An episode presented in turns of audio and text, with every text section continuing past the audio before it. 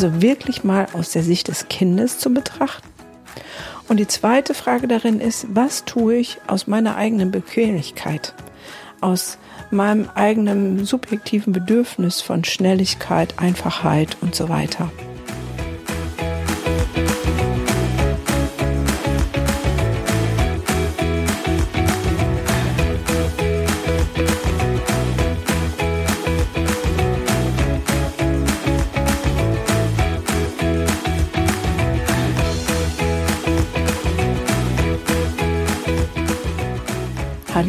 Herzlich willkommen zu meinem Podcast.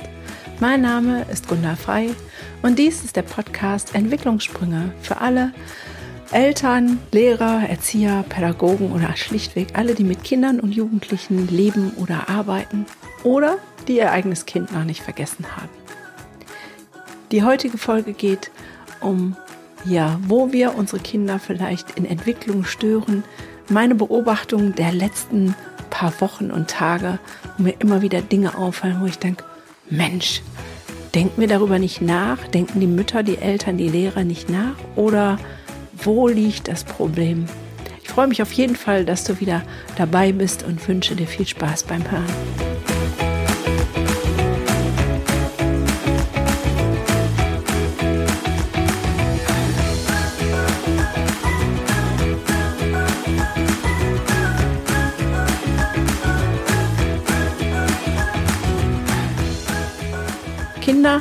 Entwickeln Störungen, weil wir sie in der Entwicklung stören. Das ist inzwischen mein Leitsatz geworden und ich sehe es immer mehr und immer wieder und manchmal bin ich entsetzt und manchmal einfach nur traurig.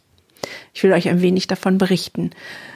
Ich war im Krankenhaus jemanden besuchen und steige in den Aufzug ein und da sitzt da ein Kind im Buggy mit der Mutter dabei natürlich. Und dieses Kind gucke ich so an. Ich würde sagen, drei bis vier Jahre alt, eher vier als drei, mit einem Schnuller im Mund.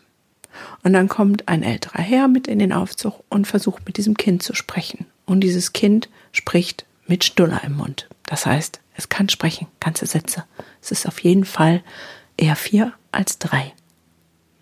Und dann macht der ältere Herr auch ein paar Späße und sagt dann, mal, du bist doch schon so groß. Brauchst du denn wirklich noch ein Nuki?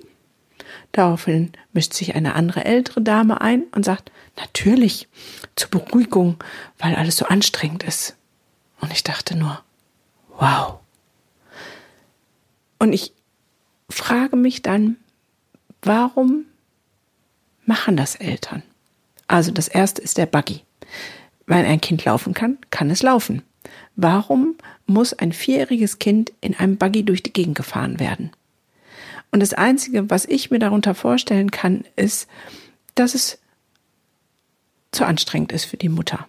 Ein Buggy hat großartige Vorteile. Das geht schneller. Ein Kind, was drei bis vier Jahre alt ist, läuft halt noch nicht so schnell wie ein Erwachsener. Ich kann den Buggy zustopfen mit lauter Zeug, was ich meine, was ich unterwegs brauche. Äh, von Trinken über Essen, über Jacken, über keine Ahnung was alles. Und der Buggy war auch ziemlich zugestopft. So, das heißt, es sind lauter Gründe, die eigentlich in der Bequemlichkeit der Eltern liegen. Ich möchte schneller sein, ich möchte nichts tragen, ich möchte mich nicht entscheiden müssen, was ich wirklich brauche und was ich mitnehme. Ähm, das sind alles Gründe dafür, dass ein Vierjähriger im Buggy sitzt. Was wäre denn aus der Perspektive des Kindes betrachtet? Was nehme ich diesem Kind? Diesem Kind nehme ich sozusagen die Erfahrung von Leistung, von Ausdauer, also Leistung nicht im Sinne, ich leiste was, sondern ich kann was. Ich kann laufen. Und ich kann auch eine längere Strecke laufen. Und die Mami nimmt Rücksicht und macht mal eine Pause für mich und belohnt mich zwischendurch mal vielleicht mit äh, einem kleinen Keks. Ja? Und ich mach, habe vielleicht ein Ziel vor Augen bis da und dahin und dann ähm, schaffen wir das. Also ich weiß, ähm, nicht beim Laufen, aber beim Fahrradfahren, als mein Sohn das erste Mal Fahrrad fahren konnte, ohne Stützräder vom Laufrad zum richtigen Fahrrad, ähm, haben wir eine Radtour gemacht. Und ähm, die Belohnung am Ende war das Eis. Und das war sehr lustig, weil wir sind stramme zehn Kilometer gefahren und dann war das Eis und wir wollten mit dem Zug zurückfahren. Also man muss dazu sagen, dass mein Sohn ein Activity Boy ist. Zehn Kilometer für die erste Runde ist mit Sicherheit nicht erstrebenswert für jedes Kind. Und äh, dann haben wir den Zug aus dem Bahnhof aufgesucht und dann war der gerade weg und der nächste kam erst in einer Stunde. Und dann sagt mein Kurzer, Mama, jetzt bin ich gut gestärkt und jetzt fahren wir mit dem Fahrrad zurück. Und dann sind wir die zehn Kilometer mit dem Fahrrad auch zurückgefahren.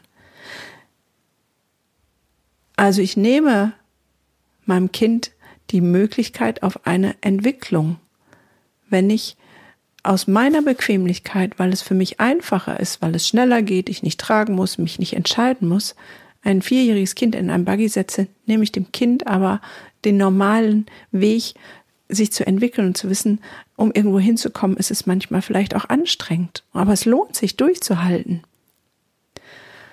Der Schnulli. Beruhigung. Ein vierjähriges Kind in der Öffentlichkeit mit Schnulli. Hm. Also ich weiß, ich habe lange am Daumen gelutscht und meine Schwester hat, glaube ich, noch mit zwölf an ihren Fingern genuckelt aber zu Hause zur Selbstberuhigung in ihrem Zimmer, in ihrem Bett, ähm, aber nicht in der Öffentlichkeit. Was steckt da wieder hinter? Und da geht es auch wieder darum, ein bisschen in die Selbstüberprüfung zu kommen. Ich gebe meinem Kind einen Schnulli, damit es beruhigt ist. Aber warum muss ich es beruhigen? Kann ich das nicht aushalten, dass es vielleicht spricht, dass es Fragen stellt, dass es jammert, dass es weint? Und ich gebe die Verantwortung, die ich als Mutter habe, nämlich mein Kind zu beruhigen, wenn es irgendwas hat, ab an einen Schnuller, an ein Ersatzwerkzeug. Und was lernt dieses Kind dadurch? Ähm, in der Fachsprache nennen wir sozusagen emotionale Schwingungsfähigkeit Affektregulation. Das heißt, ich kann meinen Affekt, meine Gefühle regulieren. Ich kann, wenn ich traurig bin, kann ich wieder switchen in Fröhlichkeit, wenn ich wütend bin. Ich kriege das hin. Ich kann Stress aushalten. Das erlernen kleine Kinder durch die Außenregulation der Eltern. Das heißt, wenn ein Baby schreit und sagt, damit ich habe Hunger, dann kommt die Mama und spricht ganz lieb, oh, du kleines Tuxi Tuxi, du hast Hunger. Ich hole jetzt die Milch. Oh, die Milch ist jetzt zu heiß. Hier müssen wir noch ein bisschen warten, ein Pusten und so spricht man damit zu einem Kind. Und das Kind merkt, ah, ich habe ein Gefühl ausgedrückt, ein Bedürfnis ausgedrückt, ein Affekt gehabt ähm, in Form von Unzufriedenheit, weil ich Hunger habe und meine Mama kümmert sich, sie spricht ganz beruhigend mit mir, sie ähm, tut etwas, sie streichelt mich, sie ist da. Und ich kann mich beruhigen. Und am Ende kommt die große Belohnung, die Milch. Wenn aber das ausbleibt, das Gegenüber zum Lernen, zur Regulation von Emotionen, weil ich die ganze Zeit einen Schnuller in der Schnute habe zur Selbstregulation. Wie soll ich dann wirklich lernen, als kleines Kind meine Emotionen zu regulieren? Wir stören die Entwicklung dieses Kindes und produzieren ein Kind, was in der Außendarstellung bleibt, zu sagen, ich brauche etwas von außen, ich brauche einen Schnuller, ich brauche das, damit es mir gut geht es entwickelt sich viel schwieriger ein gesundes Ich, das sagt, ich kann das regulieren, ich habe es gelernt. Ich möchte an dieser Stelle auch nicht falsch verstanden werden. Ich habe, sage jetzt damit nicht, dass Vierjährige grundsätzlich keinen Schnuller mehr haben dürfen. Aber als Dauerlösung die ganze Zeit in der Schnute und mit Schnuller sprechen, das finde ich geht gar nicht und stört die Entwicklung dieses Kindes. Etwas anderes, was ich beobachtet habe. Jeden Morgen, wenn ich meine Hunderunde gehe, ist der letzte Gang sozusagen an einem Kindergarten vorbei. Und die Kinder werden mit dem Auto gebracht. Das ist in dem Alter auch völlig in Ordnung. Und dann gucke ich in so ein Auto rein. Ähm, und dann ist auf dem Beifahrersitz ein Kind, was vielleicht fünf Jahre alt ist, vielleicht auch sechs. Ja, vielleicht wird es danach zur Schule gebracht. Also es war nicht das Kind, was zum Kindergarten gebracht wurde. Und es sitzt auf dem Beifahrersitz. Und das ist dann sozusagen das andere Extrem.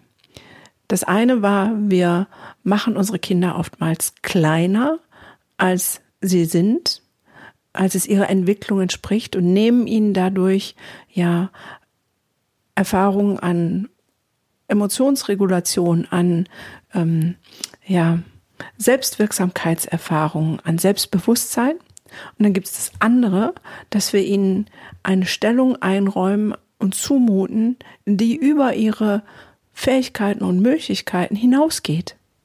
Ein sechs, sieben, achtjähriger hat vorne auf dem Sitz nichts zu suchen. Das ist meine feste Meinung. Also da gibt es ja auch Regularien zu, ähm, was ähm, die Größe angeht und die Sicherheit angeht. Ähm, und da habe ich mir auch wieder die Frage gestellt, was bewegt Eltern dazu, das so zu handhaben? Und ähm, auch da komme ich irgendwie dazu, dass es bequem ist. Ähm, ein Kind, was vorne sitzt, ähm, kann natürlich gucken und ist nicht so mopperig. Ähm, vielleicht ist es auch mit zwei, drei Kindern zu eng hinten auf der Rückbank. Ähm, da gibt es viele Gründe, aber ich finde keinen Grund, der wirklich der Entwicklung des Kindes entspricht. Meine Kinder durften vorne sitzen ab einem, einer gewissen Größe beziehungsweise Alter. Der eine war größer gewachsen, bei dem war es das Alter ähm, mit zwölf und der andere, da war es die Größe, weil der war mit zwölf noch nicht so groß, dass er vorne sitzen konnte. Also war es da die Größe. Ähm, das muss natürlich jeder für sich selbst entscheiden. Aber ich will dich ermutigen, das, was du tust, zu hinterfragen mit diesen zwei Gesichtspunkten. Tue ich das, was ich tue, wirklich indem, dass ich mein Kind im Blick habe, seiner Entwicklung gemäß seines Alters zu unterstützen, zu fordern oder überfordere ich mein Kind, weil ich etwas gebe, was eigentlich schon eine Nummer zu groß ist? Also wirklich mal aus der Sicht des Kindes zu betrachten. Und die zweite Frage darin ist, was tue ich aus meiner eigenen Bequemlichkeit? Aus meinem eigenen subjektiven Bedürfnis von Schnelligkeit, Einfachheit und so weiter. Das Ding ist, dass es ja immer einfacher ist, den Kindern nachzugeben. Beispiel Ernährung. Ich kann natürlich, mein Kind motzt, weil es eigentlich nur das und das essen will und äh, des lieben Friedens willen gebe ich nach und sage, okay, es gibt halt fünf Tage hintereinander Nudeln mit Tomatensauce. Ich habe einen kurzfristigen Gewinn, nämlich Ruhe und keine Diskussionen übers Essen.